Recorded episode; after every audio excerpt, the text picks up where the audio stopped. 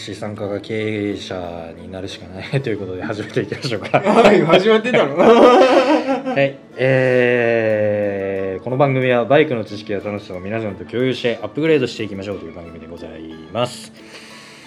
早く人間になりたい塾長です。そして、あああああけでございますお願いします。よしよしお願いします。いやーな、資産資資産家が経営者になるしかないね。死者かうん資産家が経営者になるしかないなっていう。話ですね何かに追われるな結局。大人になるとは。そういうことだよね。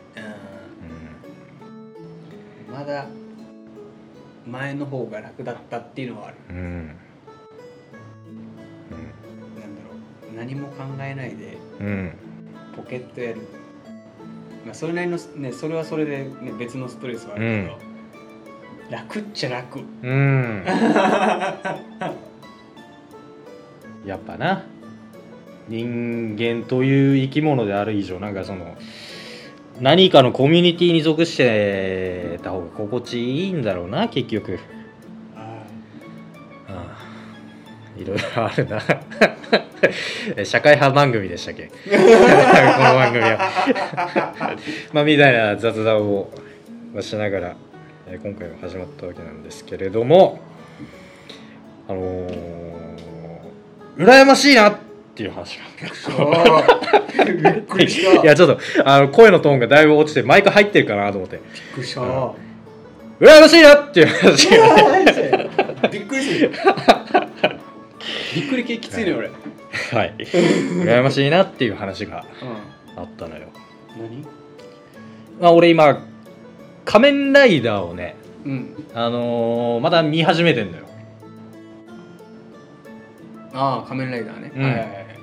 まあ前回アホみたいな話だと思うんだけど、うん。で今仮面ライダーオーズ。おうオーズを見返してんのよ。うん。また今年もねあのー最近公開されたよね。仮面ライダーオーズの劇場版。うん。復活のコアメダル。え知らん。あのオーズがまた帰ってくるんや劇場版になってっていう、はい。でも10年も経ってまた劇場版っていうね、うん。ああ。あのアンクとの感動の別れからうん。また劇場版やるんやしかも復活のコアメダルっていう。サブタイトルの通り多分アンクが復活する物語かなんかななのかなっていう。うん。もうすごい気になってて。でまたちょっと自分の中で仮面ライダー熱がうん。また湧き上がってきたものだから。うんまあそれで仮面ライダーオーズをまあ見てるんだけど。まあねあのー仮面ライダーオーズっていうのがなんつったらいいかな。まあ欲望をテーマにしとる仮面ライダーというか。人の欲望。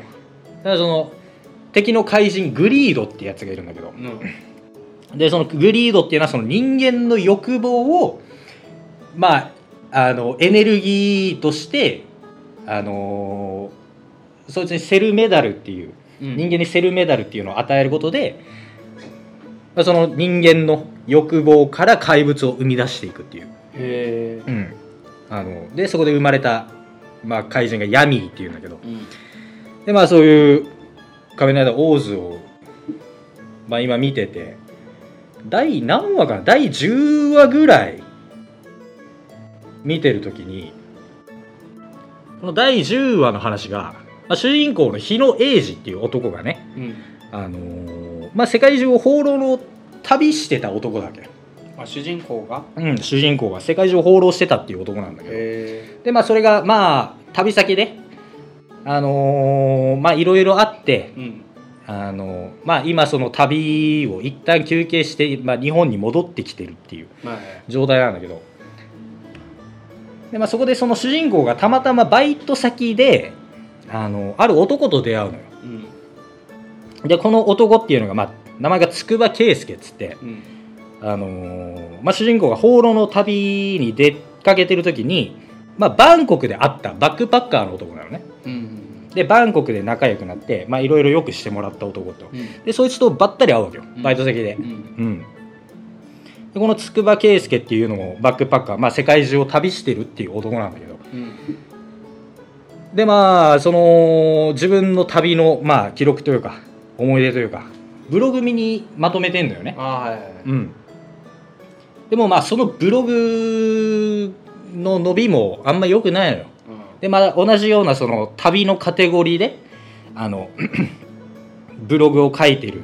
うん。まあトップの人と比べても全然もう PV 数が増えんみたいな、うん。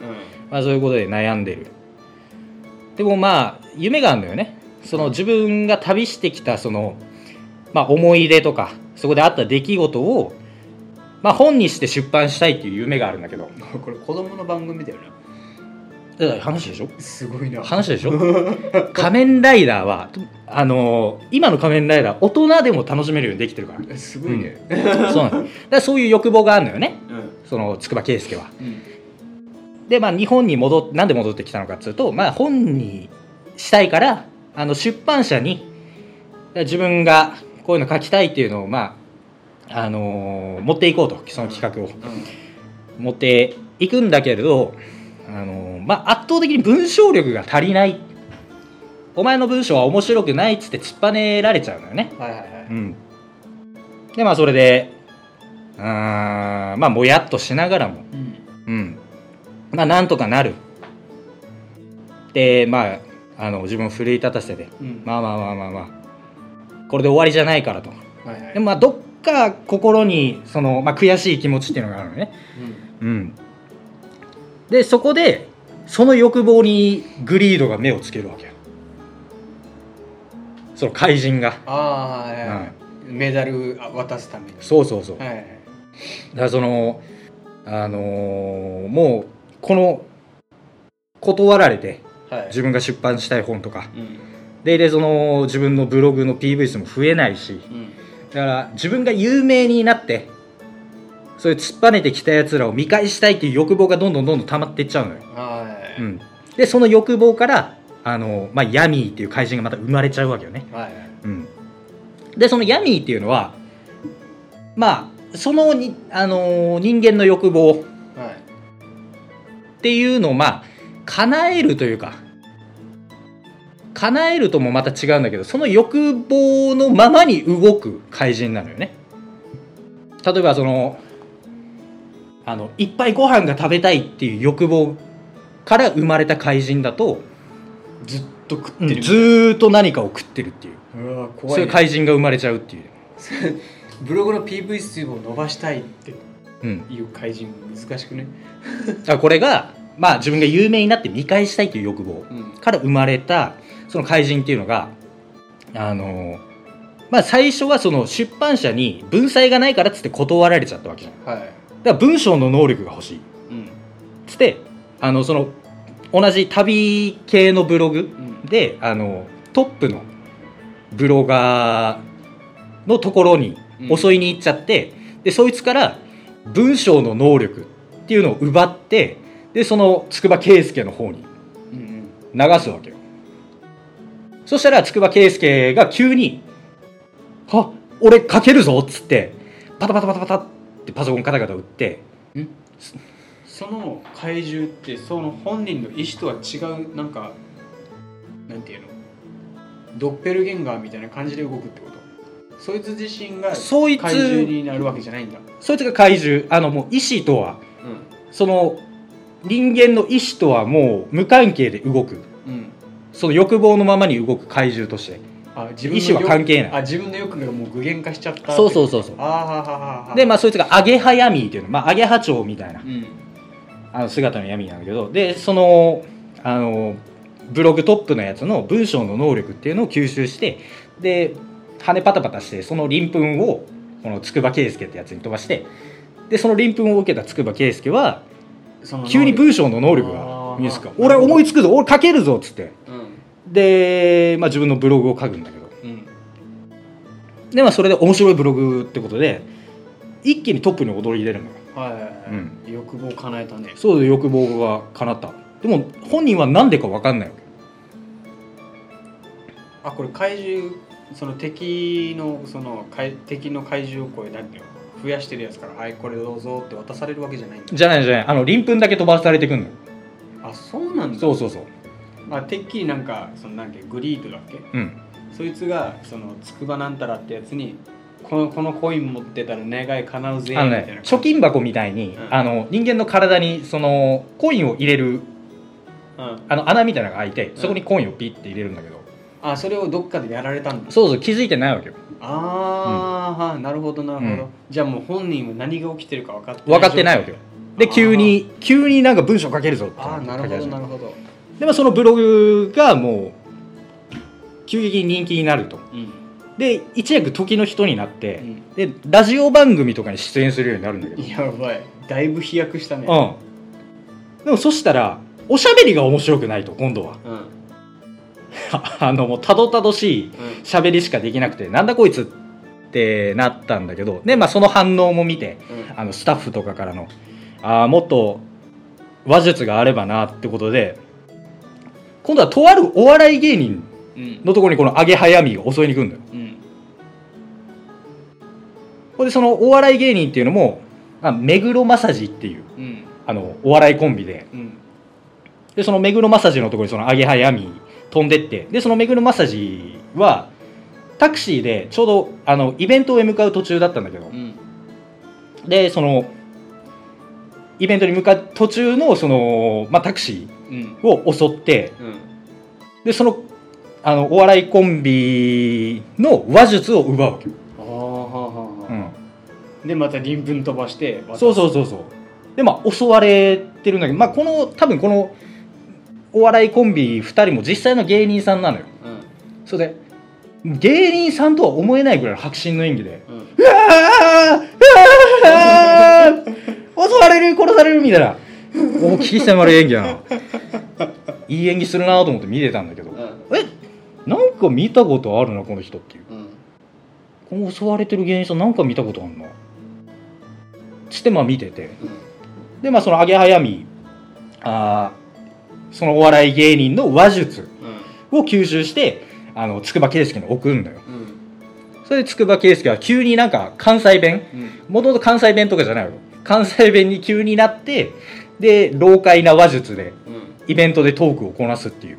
はあ。でそういうふうにどんどんどんどんあの自分のうまいことをなんかいいようにことが進んでいってうんでその裏でその怪人がなんか暴れて人を襲ってるっていうのを知らんから。それでまあ主人公の日野英二はまあ仮面ライダーに変身して、あのーその怪人に襲われてる人たちを助けてはその親元になった人間っていうのを探してるんだけどそれが誰だかわからないあの怪獣倒しても親元がいればまた復活しちゃうってこえー、あだからアゲハヤミーっていうのを倒せないままでいたのよ。で親はドイツだっていう、まあ、探してたんだけど、まあ、それがそのバンコクでお世話になった筑波圭介だっていうことを知ってあのあなたが叶えたい欲望はこんなんだったんですか？筑波さんみたいな。うん、いやまさか自分が生んだ欲望のせいでこうやって人が襲われてるなんてっていうのを知ってで、まあ、実はその筑波圭介っていうのは世界中を放浪してたっていうのは口だけで言ってたけど実はそのバンコクぐらいにしか行ってなかったのよ。あとは妄想の話ででっち上げてたと。そもそも。でまあ無事その怪人アゲハヤミーも倒して。でまあその奪われてた。うん。あのまあブロガーのその文章力だったりその芸人さんの、まあ、老快の話術だったりっていうのもその闇を倒すことで、まあ、みんな元に戻っていったのね。うん。それでまあ最後その筑波圭介っていう男はもう自分を偽りたくないからうん。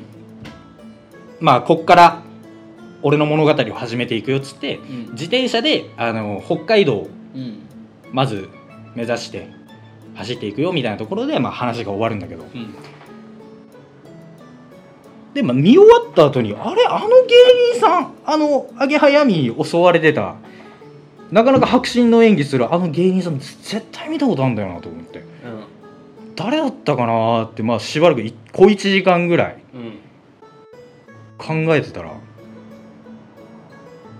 ずっこけラジオのうん。黒川さんなのよああそうだった。アンバランス黒川さん。へね、同じバイク系ポッドキャストやってる。えうん。うーわ羨ましい 仮面ライダー出てたんやっていう。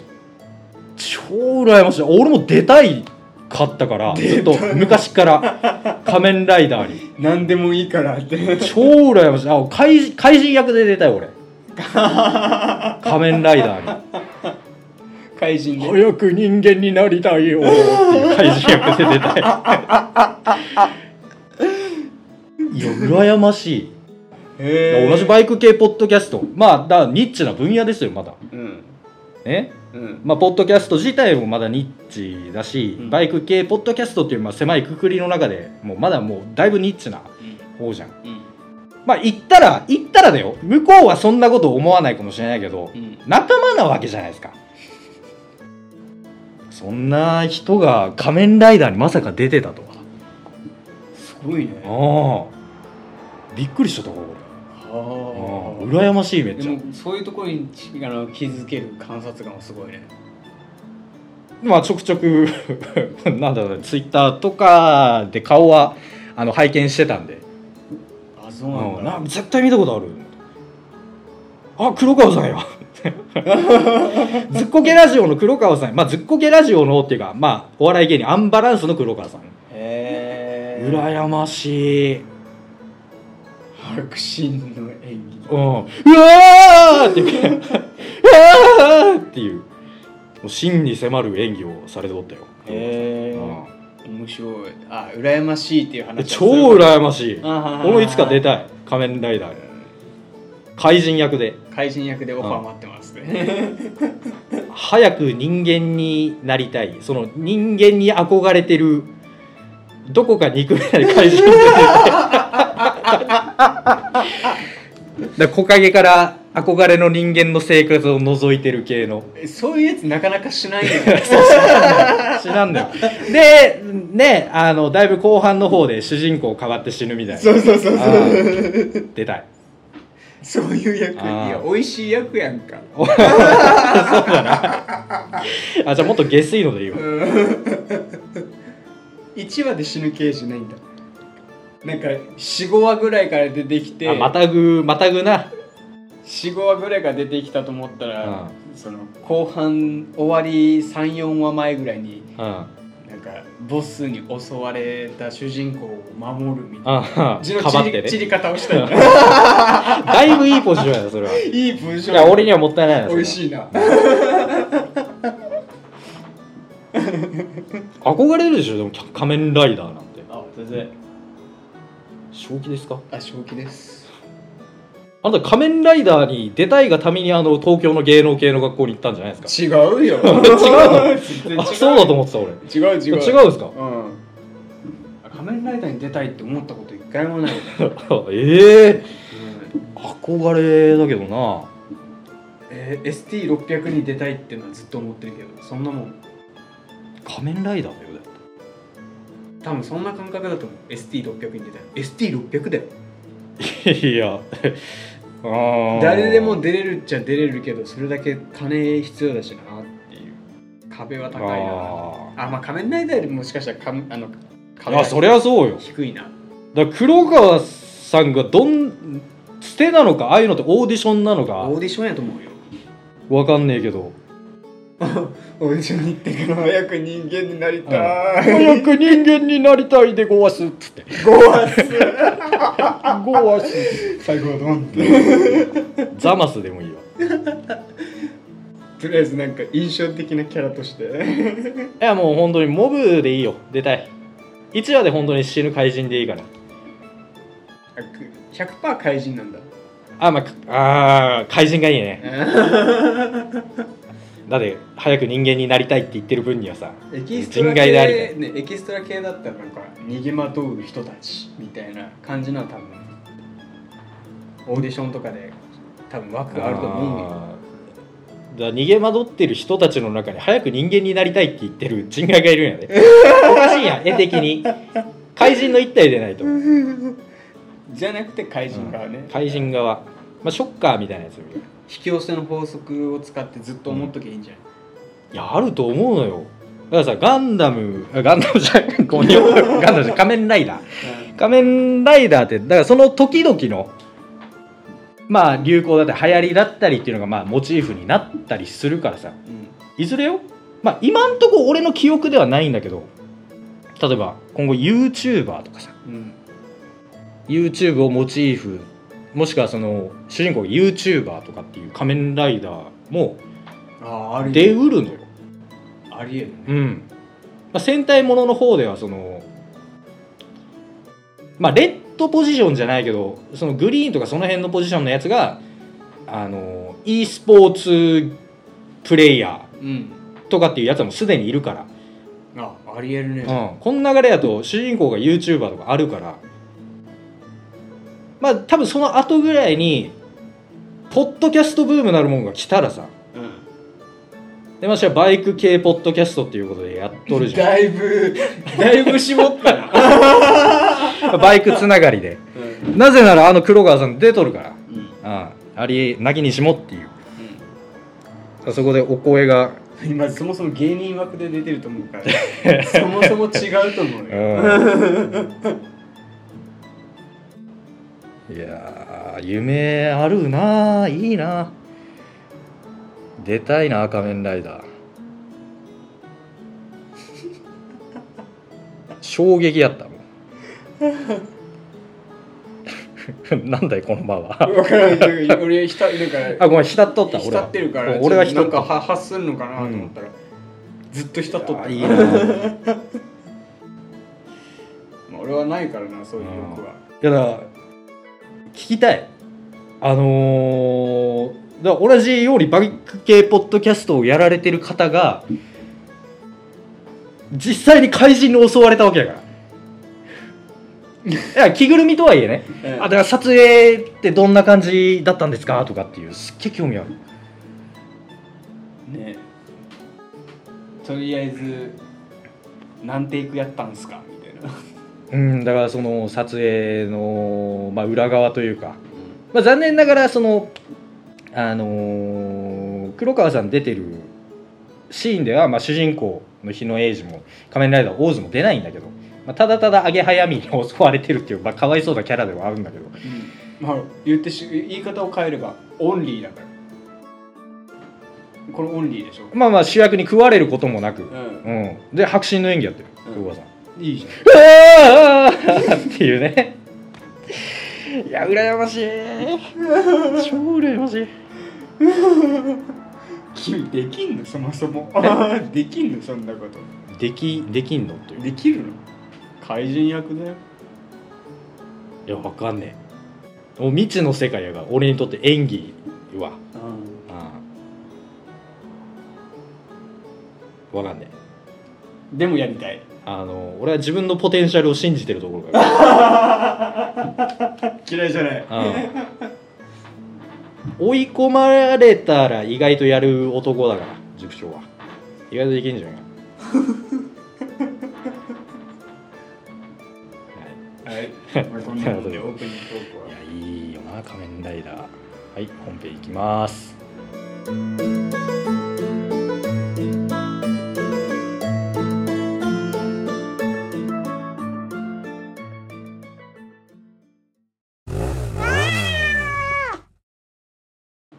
えいえー、っと。まあなんもね今回もあの特に何も用意してないですけれど おあの。仲間。うん。いや本当に君はねなんか話したいことがあってさっき。うん。あのなんだっけ。欲しいバイクのまあ話をしたわけじゃん、ああうん、僕なんもないっすいよいよだって本当にね。か仮面ライダーでうん。十分って感じ。えっ、とうーんまあ海の苦しみよな。海の苦しみ。毎回毎回あると思うなよ。そこ？ああ。じゃあ取るなよって話になる いやいやいやいや、まあ、まあまあフリートークでもいいと思うんだ。たまには。たまにはっていうかまあ非常に多いけど。うん。うん。まあ忙しい。なんか時間を見つけて我々もやってるからね。うん。俺俺に関してはもうギリギリまで働こう思ったら俺20分遅れてきたからな。あ今日20分遅れやったよ、うん。こうずっと寝寝とったから分からなかったぎっくりまで仕事しよう思ってたらうん。20分過ぎた。あそうね。うん。うん。詫びの一つもねえから俺そのままへえ正常スタートだと思った。寝とったから俺。始まるまで。あじゃあ言わなきゃよかったね。じゃあまあとりあえずまあなんでしょうな。うん。普通にバイクの番組なのでバイクのまあ何かを話していきたいと思うんだけど。うん。うーんまあさっきナイトスターの話も若干したしな。ナイトスターかっこいい言うて。うん満足しちゃった。うん俺もうーんどうだかな。まあバイクの魅力ってなんだろうね。ああまあな。まあまあ尽きないよこの話は、うん。結局バイクの魅力ってなんだろうな。なんだろうな俺はもう前と同じ回答になってしまう。前というのはもうなもうそんな話したかなぐらいで何も覚えてないけど、似たような話はしたよ。うん、俺はバイクはスポーツとして楽しんでる。スポーツね。うん。モータースポーツ。まあ乗ってると楽しいもんな。うん。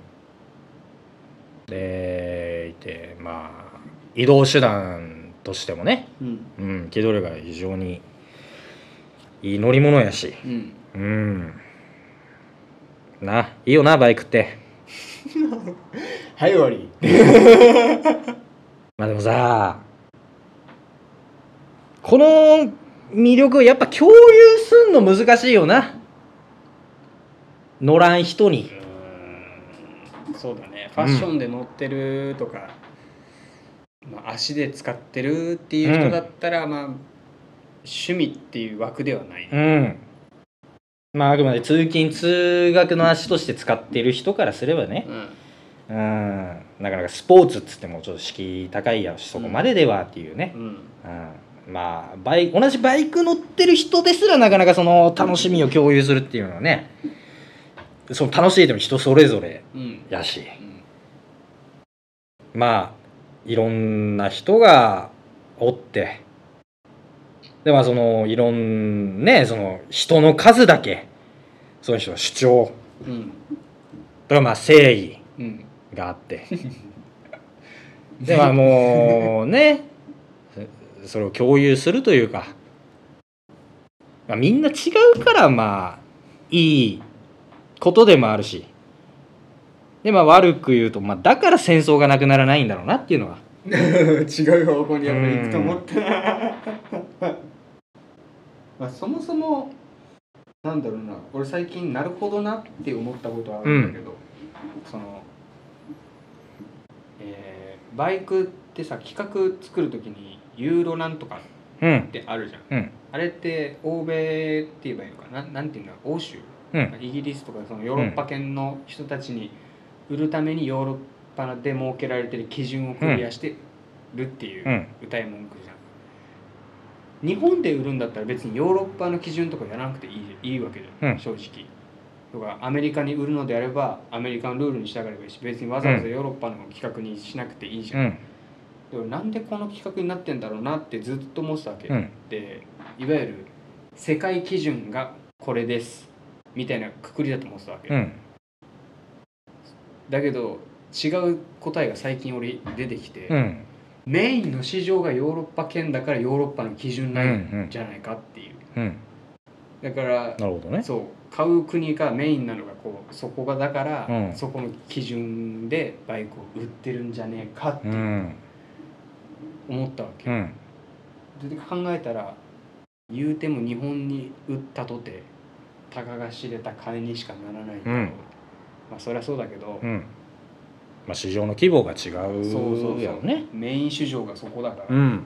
そこの企画になるっていう。う、ん。まあそれはしゃあないそれことしゃあだよねないよだからうん。そう考えたらもう日本のバイクの人たちはさほどバのバイクじゃない日本の人たちか、うん。さほどバイクに興味のある人はそんないない、まあそこ。それな。うん、それでもしも世界もう世界中探しても日本がシェアトップですだったら多分絶対日本の基準になるやん。うんそうなのよ結局バイク乗りという生き物はやマイノリティなのよ。うん。うんでまああーそう難しいよな。だからさ俺前回の「仮面ライダー 」をだらだら話すかい、であーまあ人と好きなものを共有するというのはまあ非常に難しいもんだなっていう、まあ、これ痛感してね。うーん。まあこういうふうにユーロ5ユーロ6まあそういう企画とかっていう明確なルールにのっとってうーんまあこういうものものを生産したりとかうんっていう、まあ、その明確なルールというかっていうのがあるからまあある程度そのうーん。そこでは売れるみたいな。うん。なんて言ったらいいんだろうな。ちょっと難しいな。まああーまあそういうね日本からしてみれば別にそのヨーロッパに合わせんでもええやんみたいな。別に。うん。まあ多分日本の基準に合わせたら多分今のバイクもっと静かになると思うけど。うん。まあ自主規制とかね。うん。うん。日本っていうのはどこまでも謙虚な国やから。やりかねんけど。まあだからそのうーん、まあ、いろんな主張がそしてそれぞれ正義があるかも戦争ってなくならない あー。なんか難しいなこれ。いや本当に難しい問題よ。世界平和について考える会みたいうん。な、どう転んでもそこに戻ってくるんやいやだからなかなか共有できんな思って。そりゃそうでしょう。ああ。こんだけ俺が熱量を持って仮面ライダーを見ろよって言ってもまあ見ないわけじゃん。まあ俺はあんまり面白くないだろうんそれはだから見てなくても面白くないと思っちゃうじゃん。まあそうだね。もともとバイクだってそうだったはずよ。バイクはうん。うーんそうだね。興味ない人からしてみればそんな断然車だったね。うん。イニシャル D だったね。そういうもんなのよ。だからねおのおのまあその楽しいっていう感覚もやっぱ個人差あるしうん。なかなか共有しづらいもんやと思うし。うん。そういう主張の違いでねうん。車がいいバイクがいいとか。うん。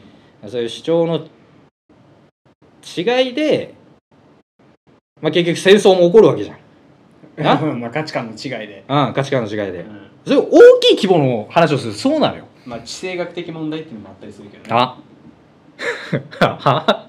ななんで？な専門用語みたいな出てきた地政学何地政学って。その場所に置いて、うん。しゃあないところみたいな。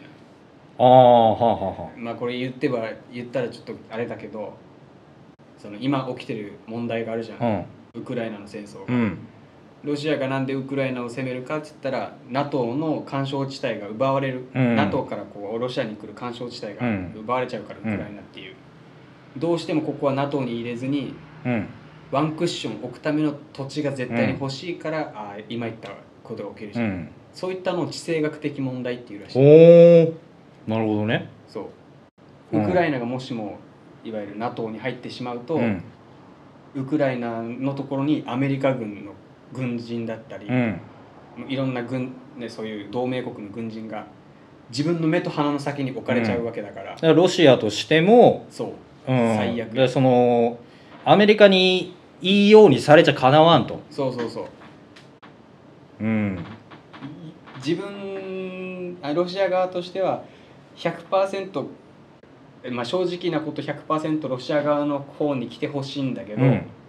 かつてのソ連のようにこう、う仲間だろう。ん、まあもともと同じ民族やからね。そう。だからそういったくくりになってしまえば一番嬉しいんだけど、まあ、ウクライナのも東部と西部で考え方が全く違うっていう問題もあるから、ああいったどんちゃん騒ぎになってるっていう、俺もあれ調べたけどあ昔からああいう感じなの、うん。あの地政学的にはきついっていう。うん。らしいのよ。だからそれぞれの主張があってね。まあだからそのだからといってロシアのウクライナ侵攻がいいか悪いかっていう話はもうとりあえずうんまあ置いといて、まあ、そこでねえ実際に人が亡くなってしまうってもう誰の目から見ても、まあ、悲しいことじゃない。うん。うーん。なんでここまで来るねだからまあ本当にそれだけね。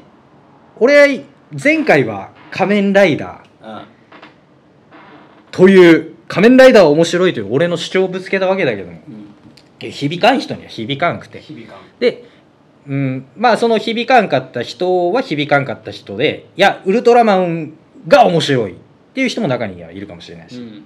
やウルトラマンとか特撮とかそういうの好きじゃない。アニメが好きだとか、うん。うん、でそういうのがまあ交わることは永遠にないわけよ結局。まあないでしょう。ん。だからこういう悲しいことも起こってしまうのよ。う 俺のこそれぞれの好きが分断されちゃって一つにならないみたいな、うん。う うんんまあだからそういう主張の違いであのななんつうの？あの宇宙世紀のジオン公国と地球連邦の戦争っていうのも起こる起こったわけじゃん。うん、ガンダムの話するかじゃあ。嫌だ。だからさ宇宙世紀0079だよ。うん。うん。えー、だまあもともと地球連邦っていうのは、まあ、この宇宙世紀が始まっあれガンダムの話をしようとしてるかい、だから宇宙世紀元年だよね。うん。宇宙世紀元年にまあ地球の、あのーまあ、人口爆発でねもう住むところも、まあ、食べるものも物資ももうなくなったから、まあ、人を宇宙に送りましょう。スペースコロニーっていうね、あのーまあ、人口の人が住めるコロニーを、まあ、宇宙に飛ばしてさそこで、あのー生活しましょうと。うん。で、まあ、地球に残れる人はまあその軍人だったりとか、うん。まあ、政府の高官とかは地球に残れるんだけどそれ以外の人はもうスペースコロニーに送っちゃうわけよはいうん。で、まあ、0079じゃないか。78。78年、宇宙世紀78年に、まあ、だから宇宙、あのーその人を送った、まあ、約80年後だよね。うんに、あのーまあ、サイド3っていうね、地球から一番離れたスペースコロニーの人たちが、俺たちもスペースコロニー、スペースノイド、だから要は宇宙に行った人たちだけでももう生活できるようになったから、うん。それまでその地球連邦政府っていうところが、その地球圏と、あとスペースコロニー含めて全部支配してたんだけど、俺たちはもう、俺たちだけで独立するから、俺たちだけでなんとかやっていけるからっつって、独立しようとするのよ。あそこで分断したんだうん。そこで俺たちは俺たちの国家作りますっつって、あの、ジオン公国、ジオン国としてうん独立しますっつうんだけど、まあ、地球連邦がそれを許すわけもなく。うんらお今まで通り俺たちの支配下にあれよっていう。うんもうそれを、まあ、そこから独立したいサイド3。うんまあ、ジオン公国で、まあ、ジオン公国の中でも意見が分かれたのよあのー政治的に、まあ、話し合いで解決するかうん。武力行使しかないっていう派閥、分断したんだけど。でまあここで結局そのあのーまあ温厚に話を進めようとしたらあのージオンズム大君という男がねうん。うん。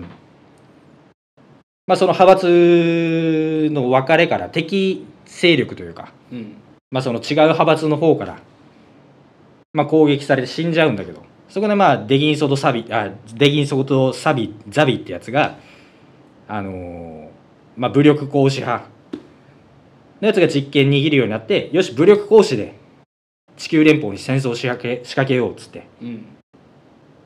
であのスペースコロニーコロニー落としだよね。うん。地球にスペースコロニーを落とすっていう。あれ？住んでるのに？そこに人が住んでんじゃない？ちゃうの？えー、っとね。あなんか住旧んでないところもあったのかな？ああじゃあそこを爆弾代わりに飛ばしたそうそう地球に落とすっていうね、はい。のをやっちゃうわけよ。うん。それで一年戦争が始まっちゃうわけよ。へうん。主張の違いでこんなことが起こるんやね。ねしかもなんか内戦みたいなの起きてほしい一回。そうそうそう。そうサイド3の中でも、まあ、ジオン広告の中でも分かれたのよ。ね。うん大統領選挙で勝ちましたからの蹴落としのそうそうそう。違う大統領選。だアメリカ大統領選もね命がけって言うからね。うん。裏では本当に暗殺されかけたみたいな話もあるらしいからね。あ怖いよ。そんな主張の違いで、まあ、宇宙戦争もね宇宙戦争で一年戦争も始まっちゃうわけだかへら、うん。えガンダムいいよ。えいやガンダムはいいかな。いやあのねガンダムとバイクってやっぱ似てんのよ。ガンダム界でいいですか今回？あのだから工業製品が一緒っていうね、まあ言うとったよねまあ工業製品である。とかまあ人が乗って移動する乗り物である、うん。あとはまあマシン。モビルスーツそれぞれの特徴があるっていう、うん。うん、だバイクとモビルスーツは似てるよねっていううん。話をまあしたと思うんだけど。あ他にもさ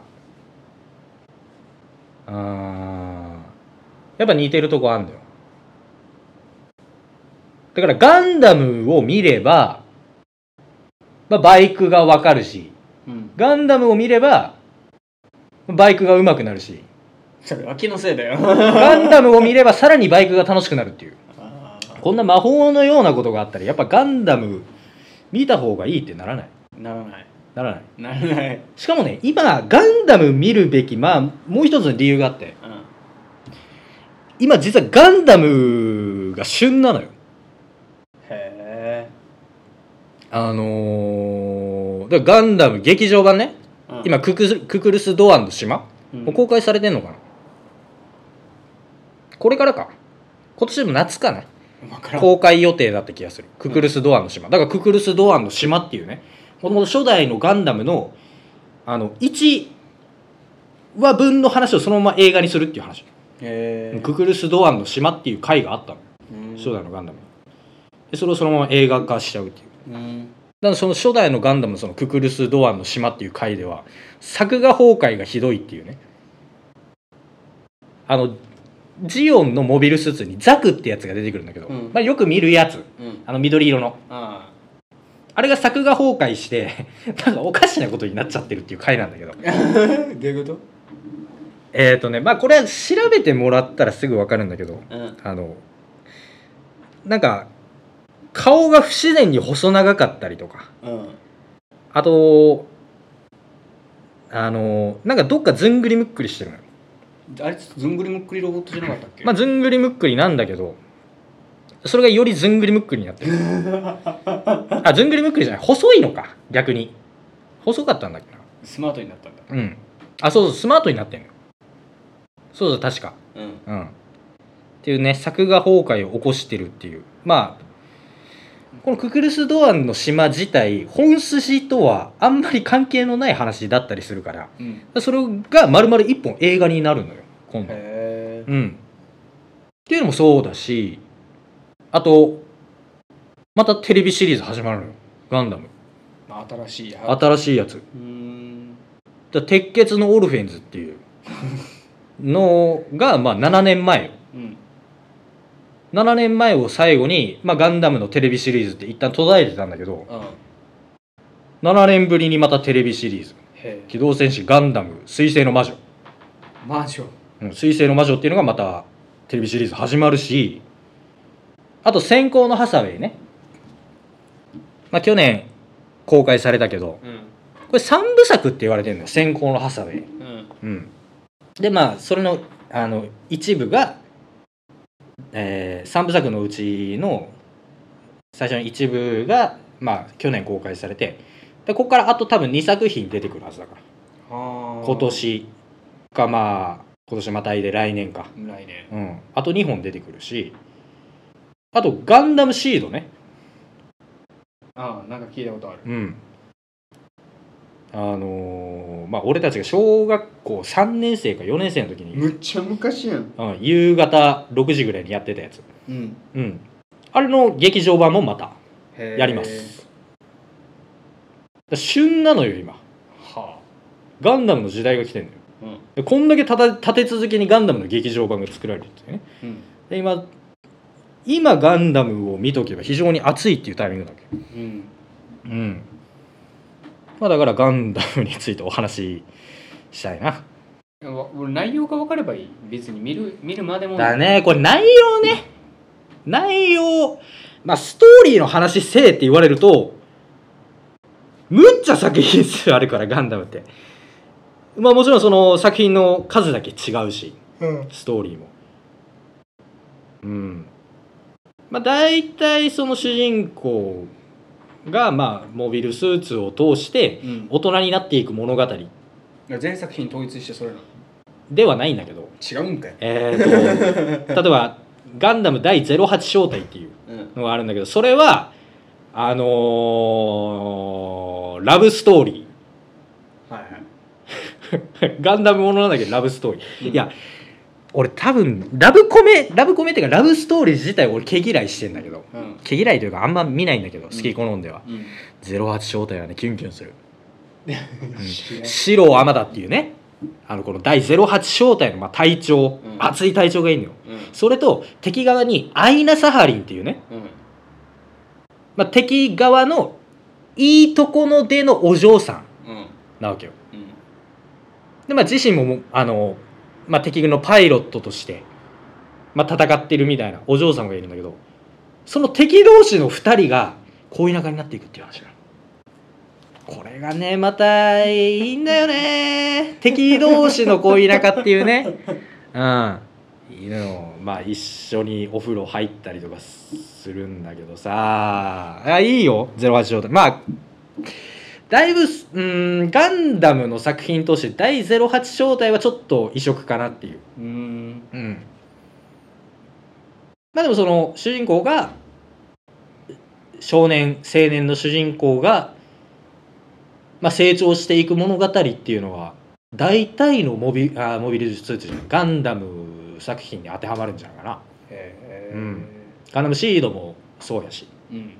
うんまあ、ガンダム WO もそうといえばそうだしうん。まあ最終的に主人公が神様みたいな 宇宙人みたいなのになるっていう話なんだけど、うん、だからストーリーさえ分かればって言われると、まあ、説明するのが難しいっていうのがガンダム。作品数が多すぎるから。俺分かればいい。見るまでもない。見るまでもないよね。うんそうなんだ。だからこういう共有するのが難しいから戦争って起くんだよ。だからせ一年戦争も起きたのよ。グリグリプス戦役もそう。うん だね。やっぱやっぱさガンダムの生みの親富野義行監督ってバイクを見てガンダム作ったんじゃないかと俺なんか話した気するんだけど、うん。ちょろっと。うん。バイクとモビルスーツってさ構造も結構似てんのよ。まあ工業製品やからな。うんあのーだバイクってさフレームっていう、まあ、骨格にあのーエンジン乗っけて動く乗り物でしょ？うん。ガンダムもそうなのよ。うん。フレームに、まあ、エンジンを積んでうん。乗る乗り物っていう点では。うん。フレーム通ってんのよガンダムまあ、初代のガンダムでいうと、まあ、初代の主人公アムロ・レイが乗ったガンダムが RX78 の2ガンダムっていう。うん。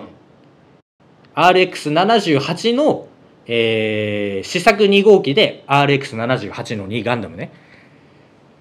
これが外骨格フレームっつってうん。あのなんていうのかな。装甲がそのままフレームの役割を果たしてるっていうフレーム。うん。の中に熱核融合炉っていうエンジンを乗っけてるっていううん。構造なのよ。でこの外骨格フレームっていうのは別名なんていうかっていうとモノコックフレームっていう。うん聞いたことない？モノコックフレーム。聞いたことある。あるでしょ？これバイクにもあるわけよ。モノコックフレームっていう。うん。パニガーレとかもモノコックでしょ？確かモノコック。今のはえ？今の V4 になってからフレームって変わった？多分前のやつはモノコックやったと思うけど。まあそもそもモノコックが俺理解できてないから。えーっとね。まあ人間でいうところのあー筋肉と硬い皮膚がもう骨の役割を果たしてるみたいな。あグッドスピードのルイさんがあのだいぶ前に教えてたの教えてくれたのはあのカブトムシみたいな。で硬い皮膚装甲が骨の役割骨格の役割を果たしてるっていう。と思うな。他にモノコックモノコックのバイク自体がそもそもあんま俺思い浮かばないというか他 GGR1400 とか。あれもモノコックやったけど。あ多分モノコックだな。うん。あそういうことね。このモノコックフレームっていうのに、まあ、熱核融合炉っていうエンジンを乗っけて動いてるっていうね、これもバイクと一緒でしょ、までまあこの走行構造上は一緒うん、や構造上一緒なのよ、うんでまあ RX78 の2の走行ってルナチタリウム合金っていうね。合金でできてるんです。そういう素材で。ルナチタニウム。ルナチタリウム。うん。えげつないよな。ルナチタリウム合金っていう。まだあーなんつったらいいかな。まあむっちゃ硬くて鋼鉄並みに硬くてうん。でめっちゃ軽いっていう素材なのよ。うん。らそういうフレームあるよな。バイクでも。ある。うんまあ大体そのすごい高性能なバイクに採用されるような素材だと思うけどうん。そういう素材でできてんだよガンダムって。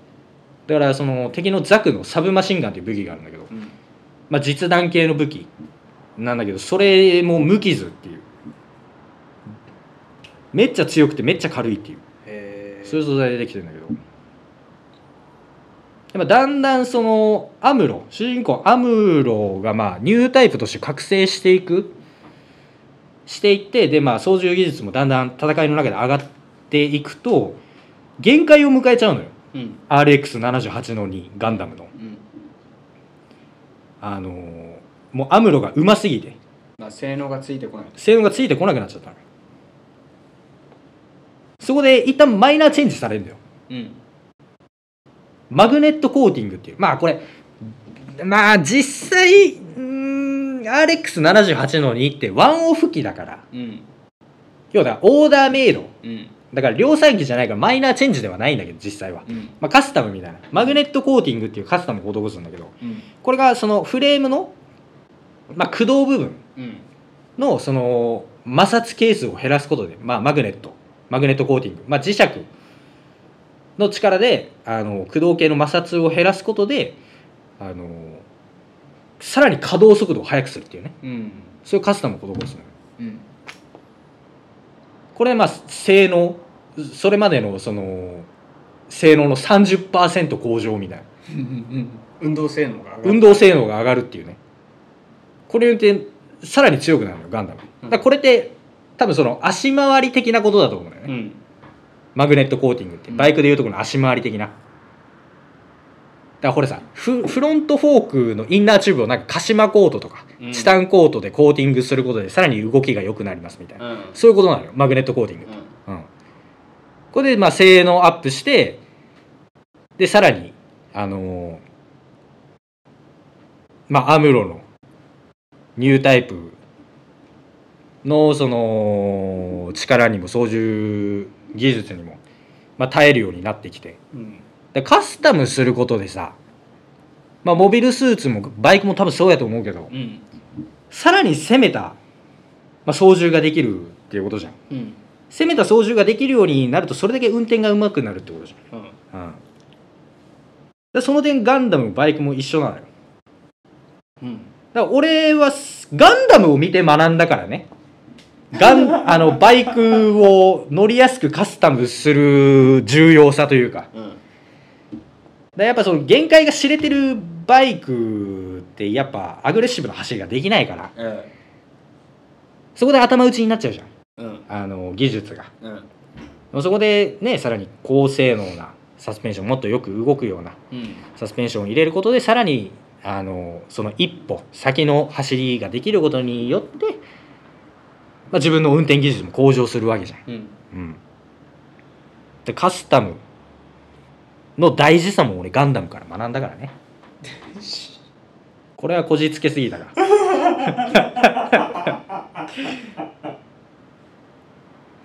どんだけ見てもらいたいの？いやこんだけ親和性高いんやでっていう、ううん、じゃあフレーム一つとってもそうなんだよガンダムって。こうやってバイクと2回やってるんだよ。んまあ後にそのえー、まあが初代ガンダムの続編ゼータガンダム。うん。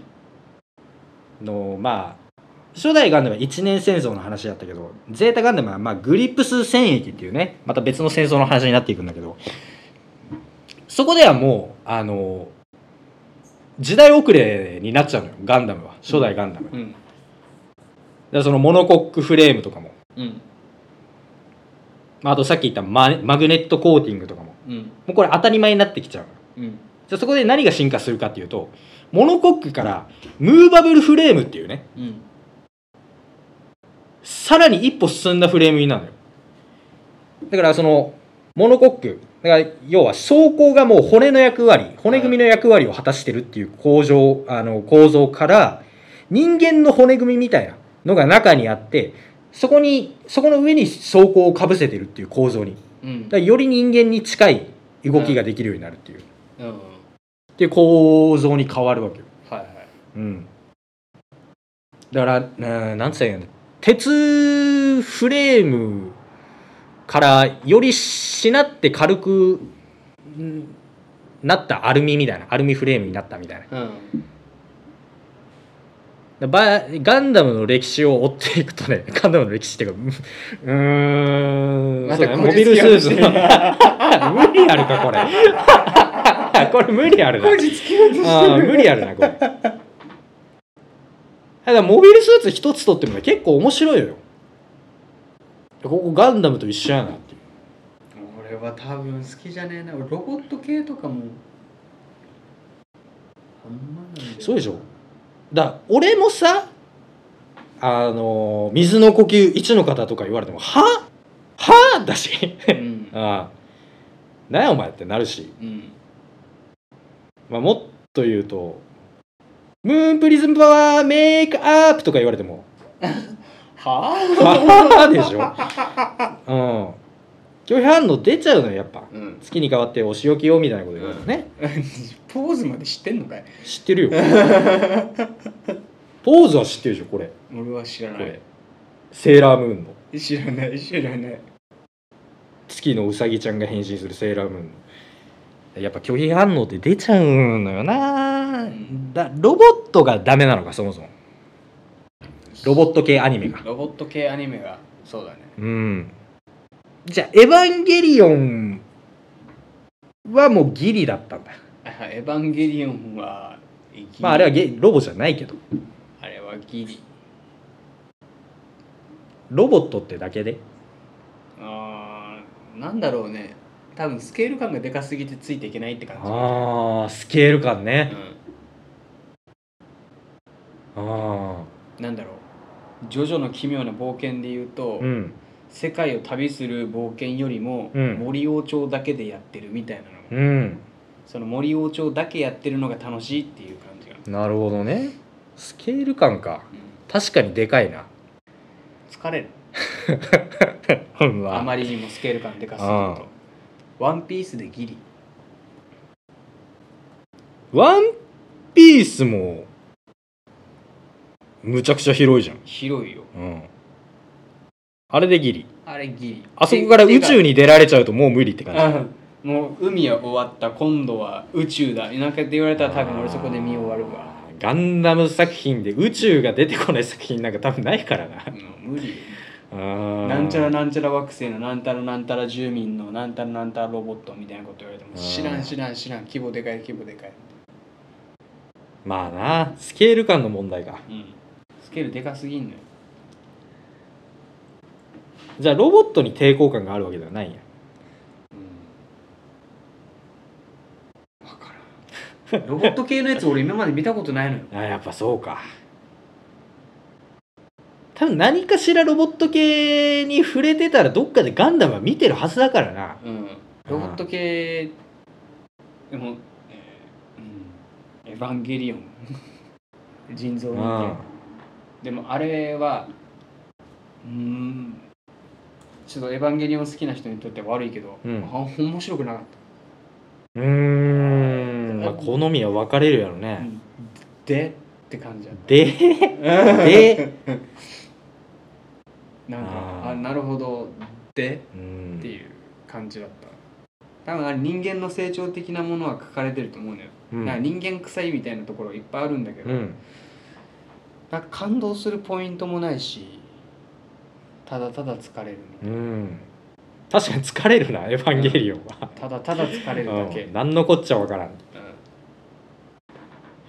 なるほどな。確かにな。ガンダムも多分全作品通してそうだけどまあその人間関係人間模様もあるし、まあ、ひその主人公の成長もあるしさらに戦争の話でもあるし、うん。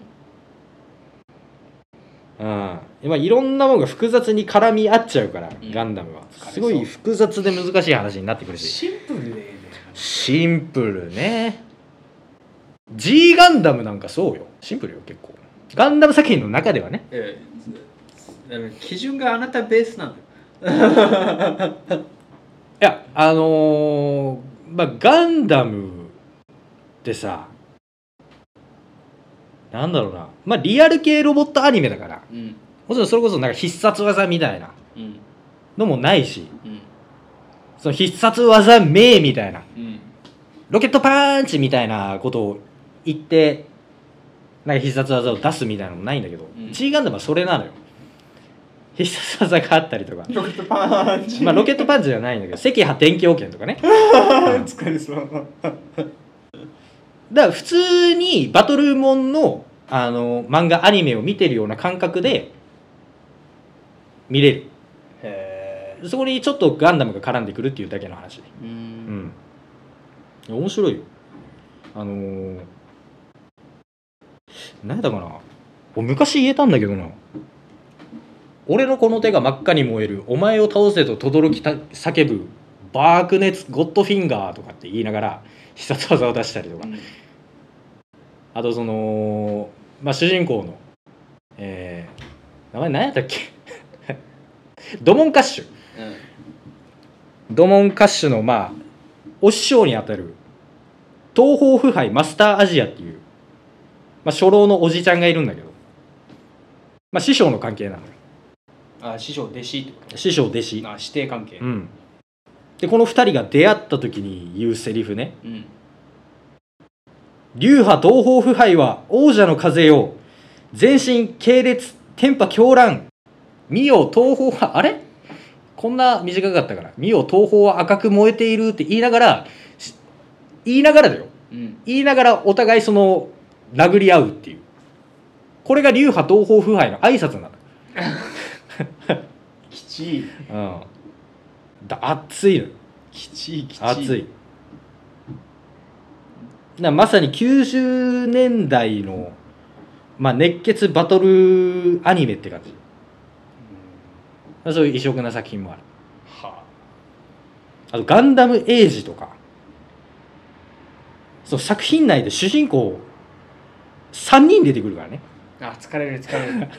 疲れる 疲れる。視点変更がいっぱいあるやまあ、最初の主人公がいて、でその主人公の子供の話。うん。さらにその主人公の子供の話って3世代に続くうん。親子の話なのよ。ガンダムエイジは。なんだっけ。あのー銀河伝説ウィードみたいな感じ ウィート知ってんの？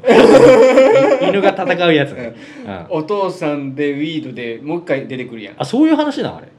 おとなんかお父さんがなんか銀銀河だったかうん。でしょ？で子供がウィードでしょ？あそうなんや。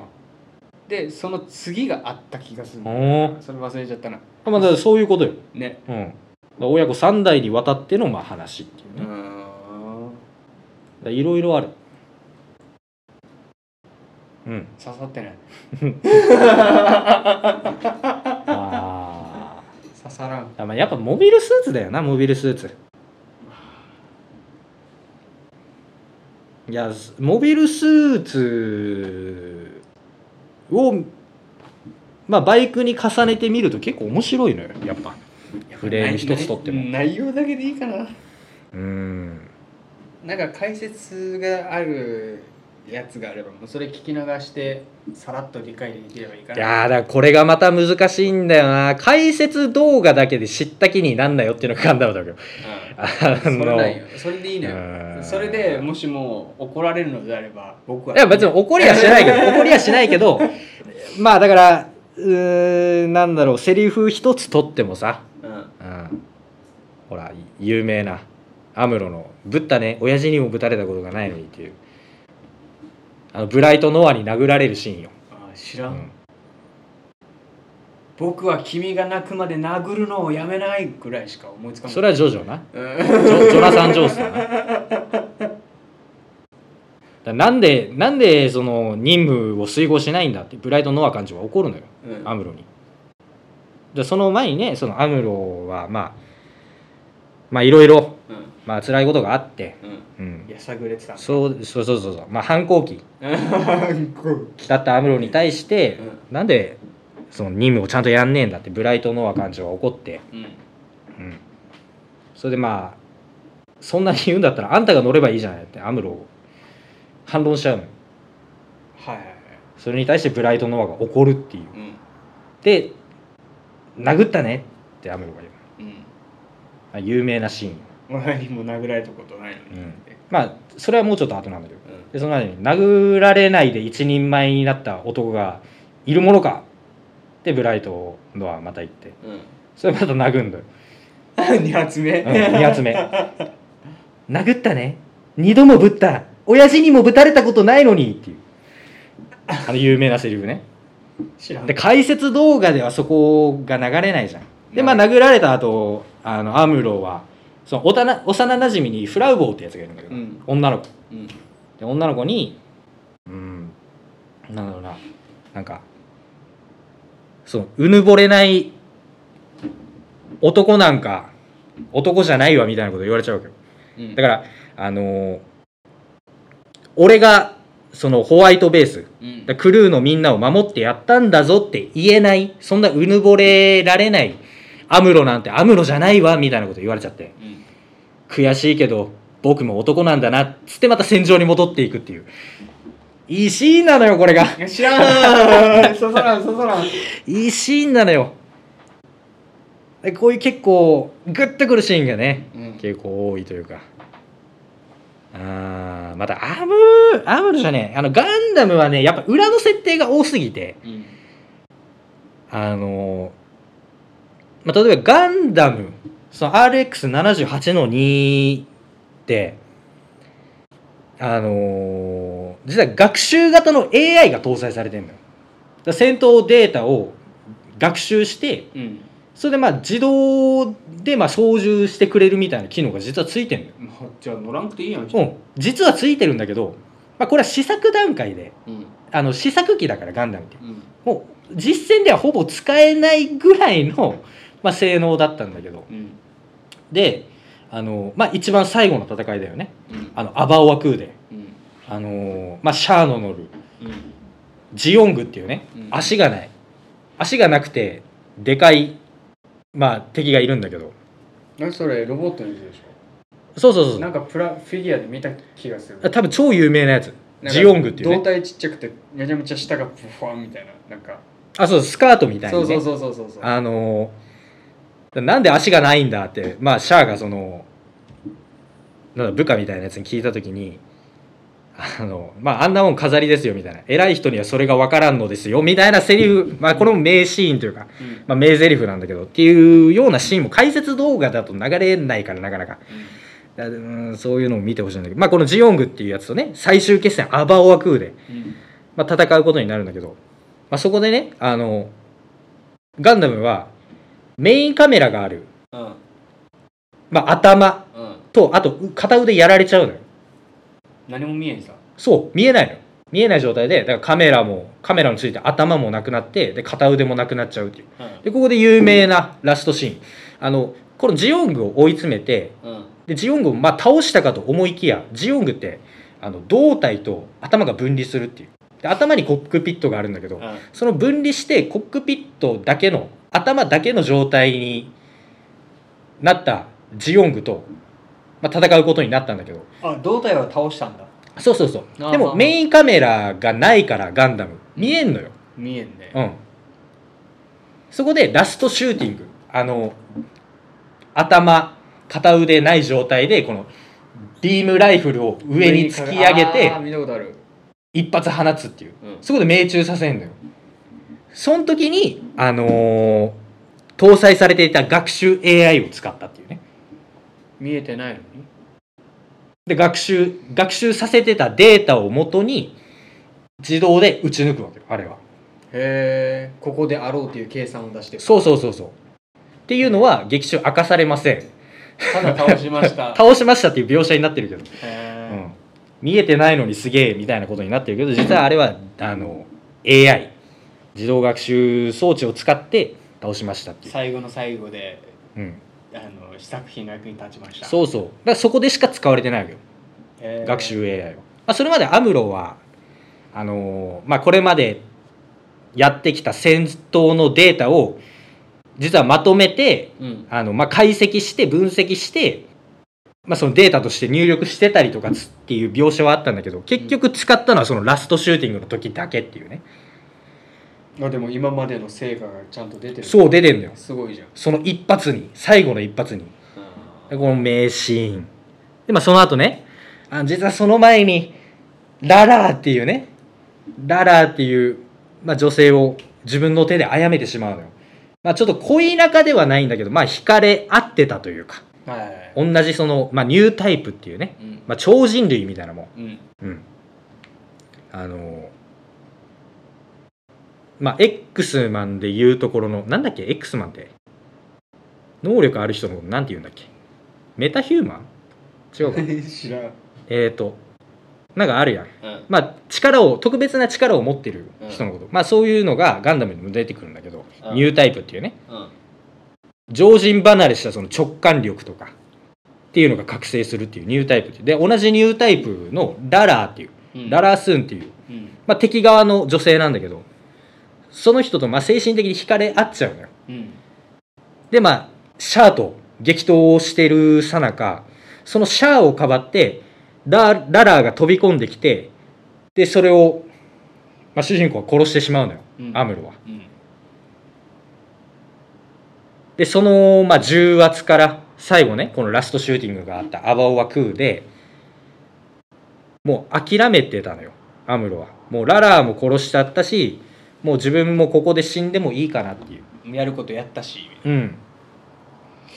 でも諦め状態だったんだけど、まあ、そこでねそのホワイトベースのクルー。まあそこにね民間人が乗り込んでんのよねホワイトベースには。で、まあ、そこで勝列キッカっていう、まあ、3人の子供がいるんだけど。うん。でその子供たちがバーあの諦めてるアムロの前にこうバーって現れて「うんアムロこっちだよ」って誘導してくれるのよ。うん「こっちおいで」っつって「一緒に帰ろう」みたいな感じ。それでまあ誘導されていくままアバオワ空からなんとか脱出してで向こうにクルーのみんなが見えんのよ。うん。そこでまああのあの僕には帰れるところがあるんだ。こんな嬉しいことがないっていうあの有名なセリフね。うん。もう泣かすのよあれが。刺さらん。うん。ごめんよ。僕にはまだ帰れるところがあるんだ 分かってくれるよねみたいなやつ。いや知らん見たやつにとってはいいしいやいいシーンがあるのよ。うん。だからこれは解説動画だけではなかなか保管できない部分があるから。うん。ああ もはやガンダムとなガンダムじゃバイクと何も関係ない。い 俺はもう別に刺さってないから多分見ることはないけども。やいいのよガンダム。まあバイク乗りの視点から見たらこうやって同じ構造で実は同じような構造でバイクあのーモビルスーツもできてるんだよっていう。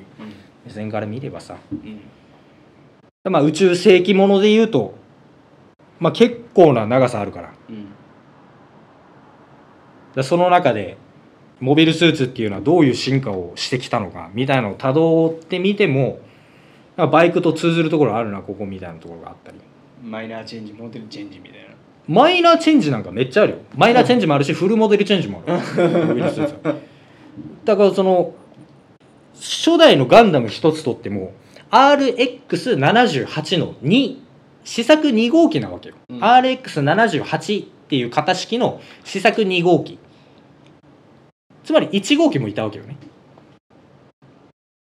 うん。RX78 の1うん。まあこいつは劇中で出てくることはないんだけど、まあ、プロトタイプガンダムって呼ばれて、うん。まあ、試作機の1号機目、まあ、こいつはどっかで破壊されちゃうっていう、まあ、実戦投入は多分されてないっていう。されてないままどっかで破壊されちゃうっていうやつなのあで、まあ、3号機がさっき言ったあの、まあ、マイナーチェンジでガンダムに、ま、あのマグネットコーティングっていうのを施したやつがいる、うんえーまあ、ただそれだけ RX78 の2との違いは。あうん。ただ RX78 の2にマグネットコーティングを施しただけの3号機。うん。でさっき言ったプロトタイプガンダムっていうのは色だけ違いははあ。78の2と。78の2は白や。うん。78の1は黒なのよ、あ全然違うね。うん、全然違うのよ。黒いガンダムだったよもともとは。で4号機と5号機っていうのもあるんだけどうん。まあ4号機以降はセカンドロットって呼ばれてまあ これちょっと難しくなってくるんだねまあその4号機と5号機はセットで運用を考えられている機体だったりとか。うん。うん。だまあそういうマイナーチェンジ版というか派生モデルというか、うん。まあ、フルモデルチェンジもあるしもちろん。うん。うん。うーん。だからその百式からまあデルタプラスにつながった話とか。うん。あと 絶対いやこれ投げ投げ投げ。ちょっとねきちいきちい。だゼータガンダムからリガジーにつながる話とか、うん。うん、あこれもうガンダム好きしかわからん話やな、うん、俺はもうきちいよ。だからリガジーリファインゼータガンダムね。うん。うん。っていうまああーこれいやこれ 共有したい。いやだいやだきついきつい。やどなんどんなモビルスーツが好きとかっていう話で大体じゃあお前どんここのバイク好きやろみたいなことが大体分かりそう。あ大体当てられると思う。あそのロボットの好き嫌いで。そうそうそうそう。あじゃあお前どのバイク好きやろって当てられると思う多分。うん。くらい似てんのよやっぱ。モビルスーツとガンダムって、うん。モビルスーツとガンダムじゃない。モビルスーツとバイクって。うん。だからねバイク乗りだからこそまあ見るべきやと思うしバイク乗りだからこそ楽しめる作品やと思うねガンダムが、うん。うん、多分見ない。刺さらない。まわからん。あそれそうやって。うん。月に変わってお仕置きよっつっても俺も見る気ないもん、うん、じゃあ すいません今回は雑談会になっちゃう。雑談会というか いやー。ガンダムを見せようとプレいや見せようとというわけではないの別に。だからさあのーこれ本当にバイクの本質そのものだと思うまあ名言があって。うん。バイクに乗らない人は損をしない。うん。でもバイクに乗っている人は得をしているっていう。うん。こういう名言があるじゃん。うん。めっちゃ本質ついてるなっていうら別にバイク乗らないからといって全然損はしてないよと。うん。むしろそのバイク乗りってさバイク乗りっていうかバイクっていう乗り物自体そのお金かかるし、うん。まあ、天候にね大きく左右されるようなところあるし、まあ、すぐ壊れるしうん。なんなら損してんじゃないかっていうぐらい。うん。でもそれを補ってあまりあるほどの楽しさを俺らバイク乗りっていうのはね享受しとるわけじゃん。まあ体験という形でね。うんだから別に乗らなくても損はしないけどバイクに乗っている人は得してるんだぜっていうね。うん。これガンダムも一緒。ガンダムを見ないからといって別に損なんかしてない。うん。でもガンダムを見てる人は得してんだなこれがっていうね。あ伝わるね。得してんだなこれがっていう。バイクに興味ない人も多分こういう気持ちなんだろうそうだよ。だからね俺は、えーもう10年ぐらい前になるか同じようなアプローチの仕方でさうん。あのー興味ねえじゃねえよ。乗る乗りたくないじゃねえよ。乗れよバカっていうね。乗れバカっていうアプローチをしてきたがために、まあ、君らをバイクに乗せるのは非常に時間がかかったのよ、うん。うん。まあ、どんなアプローチの仕方であれもうあの入り口がさいや興味ないしいや別に見ないしってんじゃねえやっぱ共有なんか無理なのよ。分かってんだよこれ分かってんだよ。うん。だからうん。だ難しいのよな。うん。でここですらこんだけ壁があるんだぜ。相当分厚いよ。うん。これが国の規模になってくるとさ一年戦争とかになってきちゃうわけよ。グリープス戦役とかね、うん、ガンダムってそういうお話、うん。うん、そういう主張の違いから正義の違いから、まあ、戦争が起こってうん。でそれに振り回されてしまう少年青年の、まあ、成長の物語。これがガンダム。戦争の中で成長していくっていうことねなるほ ぜひ見てください。ど僕はないああ疲れた。いやいいんかな？いいかな？もうこんなんで。いいと思うもう2週にわたって俺こんな話しかしてないけど。いいんかな二輪塾はこれでいいんかな？バイクがないぞって。ないことはないのよ。うん。あのーまあ、さっきも言ったけど海の苦しみね。うん。1回分のそのまあ話すことを考えるのにどんだけの時間とそれでどんだけのエネルギーを使うかっていう。うん。ね、うん。でなかなか毎週はちょっと厳しいかなっていう。うん。うん。かといって実はないことはないのよ。俺2つぐらいストックあんのよ実は。でもなんか変なとこちょっとあのなんだろうな、まあ、凝り性というかうん。こだわってるってことね。まあみたいな、まあ、悪い癖があってこれそのままでええんかなみたいな。うん。ちょっと今、まあ、出すほどで仕上がってないなっていうのが今2つある。実はストックが、へえうん。まあ、だからそれがまとまり次第またやっていこうかなって思うんだけど、はい。うん、だいぶお疲れやね。あ言っていいかい、はい。僕ずっと片頭痛と戦ってる。さっき言うとったね。あごめんな。そんななんか興味もないガンダムの話をされてさらにひどくなった。あ いや片頭痛と戦ってる。生あくびがめっちゃ出るんよ。生首？生あくび。ああの俺生あくびが出るとあのマーライオンの予兆なんよ。あ吐く、そう。ああなたは分かると思うけど、うん、吐くって決めたら俺もうすぐ行くから。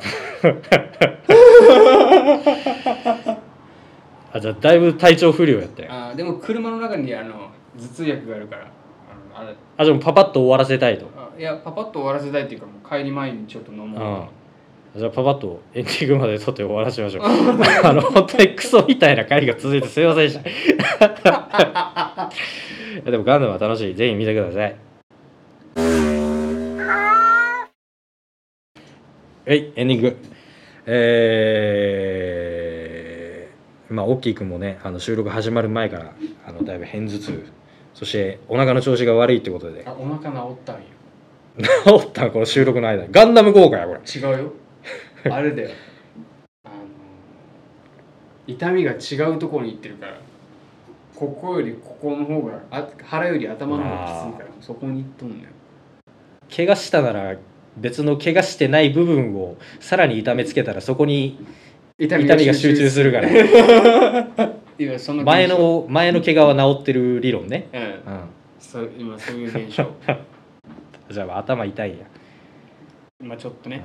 あじゃあもうパパッと終わらせましょう。あのえーっと、まあ、大きい君が体調不良ということでえーな何かうまいうまい締め台詞みたいなのあるか 俺は思いつかない。なもう俺最近この時間寝てんだよ。あそううん。まあもう俺と一緒だけど。